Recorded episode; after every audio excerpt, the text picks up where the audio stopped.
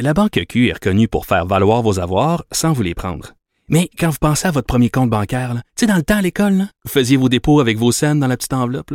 Hmm, C'était bien beau. Mais avec le temps, ce vieux compte-là vous a coûté des milliers de dollars en frais, puis vous ne faites pas une scène d'intérêt. Avec la Banque Q, vous obtenez des intérêts élevés et aucun frais sur vos services bancaires courants. Autrement dit, ça fait pas mal plus de scènes dans votre enveloppe, ça. Banque Q. Faites valoir vos avoirs. Visitez banqueq.ca pour en savoir plus. Acheter une voiture usagée sans connaître son historique, ça peut être stressant. Mais prenez une pause. Et procurez-vous un rapport d'historique de véhicule Carfax Canada pour vous éviter du stress inutile. Carfax Canada. Achetez l'esprit tranquille. Superbe, sublime, merveilleuse. Sauf que ce gars-là est quand même euh, rationnel et pragmatique. Ça pose un très grave problème. Je t'assure qu'il n'y a aucun politologue sérieux qui va te dire Un politologue, pas comme les autres. Loïc Passy. c'est pas le temps de faire ça. Loïc, bonjour. Bonjour Benoît. Bon, la guerre n'est pas finie en Ukraine. hein? C'est un euphémisme ça. Mais on se pose beaucoup de questions sur la bataille de Soledar et les Russes disent qu'ils ont pris toute la ville et encore aujourd'hui, euh, ben non, euh, Zelensky, le président ukrainien, dit non, non, non, non, euh, la bataille est encore court, nous allons envoyer des forces, plus de forces. D'ailleurs, hier, il a dit à ses troupes, tenez bon, il y a des renforts qui arrivent. Mais d'après ce qu'on voit, d'après ce qu'on comprend, bon, on sait que la ville est rasée, il y, a, il y a évidemment cette mine souterraine, il y a 200 kilomètres de galeries qui sont là aussi. Mais d'après ce qu'on comprend, non, c'est les Russes qui sont en train de gagner euh, cette ville, qui ont gagné cette ville. Le problème, c'est que ça va coûter extrêmement cher en hommes et en matériel, et ça leur garantit pas non plus une victoire dans la plus grande ville, qui, qui est pas très loin, de la ville de, Bakhmut, qu'ils essaient de prendre. Ça va pas vraiment encercler la ville, euh, ça va pas leur donner véritablement une position stratégique euh, bien meilleure, mais ça leur a coûté très très cher. Et en Russie, en ce moment, on essaie de faire passer cette victoire-là pour une très grande victoire, parce que les Russes ont besoin de grandes victoires. Ils continuent à attaquer euh, partout euh, le front du Donbass. Moins au sud, ils ont délaissé les attaques au sud, mais au Donbass, ils continuent à attaquer énormément. Et euh, ils n'ont pas vraiment de grandes victoires encore, mais celle-là serait quand même une victoire importante, euh, même si pas une victoire stratégique comme telle. Et en fait, on s'aperçoit que le président russe et c'est Vladimir Poutine euh, est vraiment un problème de propagande. On le disait hier, euh, il y a des gens qui euh, de plus en plus le blâment euh, pour ce qui arrive. Puis ça fait pas ça, ça n'a pas commencé hier, ça a commencé il y a plusieurs semaines. Et donc euh, il a par exemple publié, fait publier le compte rendu du Conseil des ministres, enfin une partie du compte rendu euh, des discussions du Conseil des ministres en Russie. Et là-dedans, euh, il y a un dialogue entre Poutine et euh, son vice-premier ministre euh, Denis Maturov et il blâme Maturov pour ce qui se passe. Et c'est très très intéressant parce qu'il essaie de dire mais qu'est-ce que c'est que ça? Vous n'avez pas envoyé euh, de d'ordre euh, à l'industrie, euh, aux, aux- aux usines de l'industrie d'aviation pour augmenter la cadence, etc. Et euh, Maturov dit ben non, on l'a pas fait. Comment vous l'avez pas fait? Il faut que ce soit fait d'ici la fin du mois. Et euh, en même temps, on sent là-dedans que Maturov semble dire oui, mais c'est parce que l'industrie russe n'arrive pas à suivre la cadence. Donc, à travers tout ça, comme je te dis, il y a des informations très très intéressantes qui sortent, qui sont pas nécessairement celles que Vladimir voudrait sortir, Vladimir Poutine voudrait sortir, mais on voit qu'il y a un problème, euh, il y a un problème véritablement de, de, de stature. Il commence à être accusé euh, de toutes sortes de choses. Mais, mais tu- un des autres sujets, Loïc, c'est euh, justement Poutine qui est contre la liberté d'expression. Alors, il essaie de contrôler ce qui se dit à son sujet et au sujet de la guerre. Oui, ben, j'allais j'allais faire le lien, j'allais dire c'est un des sujets euh, que j'avais aussi. En fait, c'est euh, le vice le président du Parlement, tu sais qui qui euh, donc euh, le président de l'Assemblée qui est là, il s'appelle euh, monsieur Volodine euh, qui lui a fait une sortie mais furieuse contre les Russes qui sont à l'extérieur de la Russie et qui critiquent la Russie la Russie parce qu'il y a un acteur qui s'appelle Arthur Smokaninov qui est en exil et qui a dit écoutez, moi si je me battais dans cette guerre en Ukraine, ce serait du côté des Ukrainiens. Et c'est un russe. Oui, alors ça, il y en a d'autres aussi qui sont sortis. Alors, le président du Parlement, qui, qui en général annonce des projets de loi qui vont passer, a dit très bien. Ce qu'on va faire, c'est qu'on va confisquer les maisons des Russes qui sont à l'extérieur de la Russie et qui critiquent la Russie. Alors ces gens-là, évidemment, sont sortis de la Russie, euh, sont propriétaires d'un appartement, d'une maison, de quelque mhm. chose comme ça. Ils le louent bien souvent, mais l'État va confisquer, euh, semble-t-il, ça.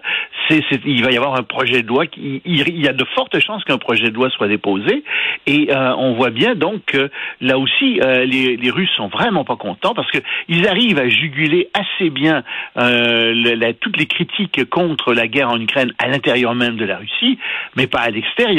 Hmm. Et donc on n'hésite pas à dire que ces gens sont des traîtres euh, et qui doivent être traités comme tels, ainsi de suite. Mais donc c'est euh, véritablement un problème de liberté d'expression aussi. Hmm. Euh, penses-tu que Poutine risque de se faire empoisonner comme il empoisonne ses adversaires politiques? Je pense qu'il va avoir un problème. Il va, il va, il va être obligé de porter des lunettes. Moi, je t'ai dit, il risque de confondre les fenêtres et euh, les portes. Euh, ça pourrait arriver aussi. Mais c'est vrai que en Russie, la nourriture euh, semble moins saine qu'on pourrait le penser. Ça. Les, gens s'empoisonnent facilement. le thé, il faut se méfier. Toutes sortes de choses. Mm. Oui, c'est assez assez curieux, n'est-ce pas? Des accidents qui arrivent. la visite du PM du Japon à Ottawa. Oui, ça c'est très important parce que euh, Monsieur euh, Fumio Kishida est ici en visite. Il était, on en a parlé en Grande-Bretagne, il a signé, tu te souviens, je t'en ai parlé, d'un un accord euh, très important, un accord militaire euh, avec la Grande-Bretagne. Et il vient ici maintenant, il va aller aussi à Washington. Il fait le tour en fait euh, des, du G7 parce que le Japon est le président du G7 en, en 2023, donc c'est un peu normal qu'il fasse la tournée. Mais en même temps, le Canada et le Japon se rapprochent et le Canada va fournir davantage d'énergie au Japon, particulièrement euh, de gaz liquéfié, parce qu'il y a 10% du gaz japonais qui vient de Russie. Et curieusement, les Japonais ont moins confiance qu'ils vont recevoir les livraisons de gaz qu'avant. Euh, donc, ils veulent diversifier euh, leurs approvisionnements et le Canada fait partie de cette diversification. Le problème, c'est que le Canada ne pourra pas le faire avant euh, deux ans. il y a un terminal qui va s'ouvrir en 2025, mais qui va probablement parvenir à approvisionner le Japon avec du, du, gaz liquéfié canadien. ce serait une excellente chose. Mais en même temps, il y a un resserrement des liens entre le Canada et le Japon dans toutes sortes d'autres domaines. Euh, particulièrement euh, celui des, des, métaux, des minéraux, de l'agriculture, parce que le Japon ne veut pas dépendre euh, de la Russie, ni non plus de la Chine et qu'on voit bien dans la région que ces deux-là sont en train de s'entendre.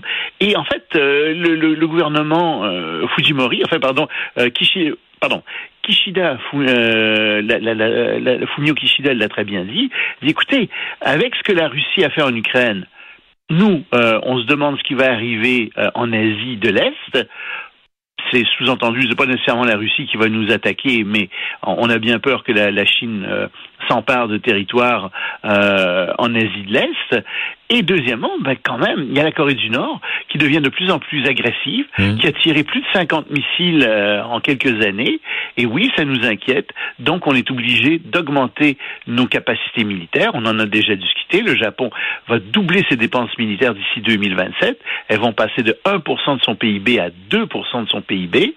Et le Japon, donc, est en train de euh, consolider toutes ses alliances à travers le monde parce qu'on craint de plus en plus ce que la Russie et la Chine peuvent faire. Ouais, le nouvel euh, désordre mondial. Hein? On assiste à ça présentement. OK, avant qu'on se quitte, euh, rapidement, un mot sur euh, les jeunes 18-24 ans français. Ça, un grand sondage IFOP euh, qui a été fait et qui est très très intéressant. On a demandé euh, aux 18-24 ans euh, s'ils croyaient à un certain nombre de choses complètement fausses, tu sais, du genre les pyramides d'Égypte ont été construites par les extraterrestres, ou alors Trump, tiens sur Trump, les résultats électoraux ont été faussés et Trump aurait dû être président, tu vois, le genre de truc. Ou encore en Ukraine, est-ce que des, des, Ukrainiens ont simulé des massacres, ont fait croire à des massacres russes, alors qu'il n'y avait pas vraiment de, massacre, ou que les États-Unis ne euh, soient pas allés sur la Lune. Sais, des, choses qui que tout le monde sait qui sont vraies, c'est-à-dire que les États-Unis sont allés sur la Lune, il n'y a pas eu de simulation euh, de, par les Ukrainiens et ainsi de suite.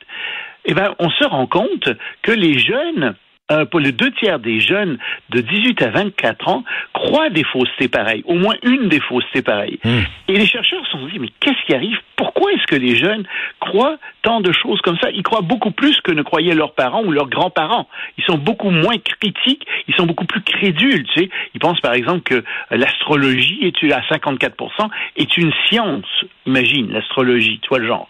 Alors on sait, on sait des chercheurs se sont posés la question, ils se sont dit, ils ont dit, nous, on a trois réponses. On pense que le premier problème, c'est les réseaux sociaux. Parce que sur les réseaux, les jeunes ne vont plus sur les médias traditionnels, radio, etc. Ouais, ils se parlent entre Et- eux.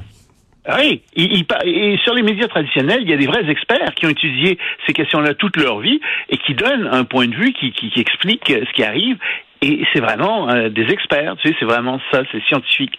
Alors, ils vont pas dans ça, ils se laissent beaucoup guider euh, par des influenceurs sur les réseaux sociaux.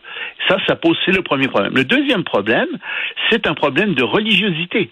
C'est-à-dire que les jeunes sont de plus en plus religieux, euh, surtout en Europe, en France. Bon, il y a beaucoup de gens qui sont musulmans, mais il y a aussi des gens qui sont des, des, des, des, qui font partie de sectes chrétiennes de plus en plus. Et évidemment, comme ils ont de plus en plus de croyances religieuses, ben, ces gens-là sont portés à croire d'autres choses parce qu'ils n'ont pas d'esprit critique. Ouais. Et le troisième facteur, ben, c'est celui des, des conditions socio-économiques défavorables. Plus on est pauvre, plus on est isolé, plus on est porté à croire à toutes sortes de, de théories de conspiration qui, bien entendu, sont fausses. C'est intéressant. Euh, Loïc Tassé, bonne fin de semaine. On se reparle À lundi. Merci. Salut!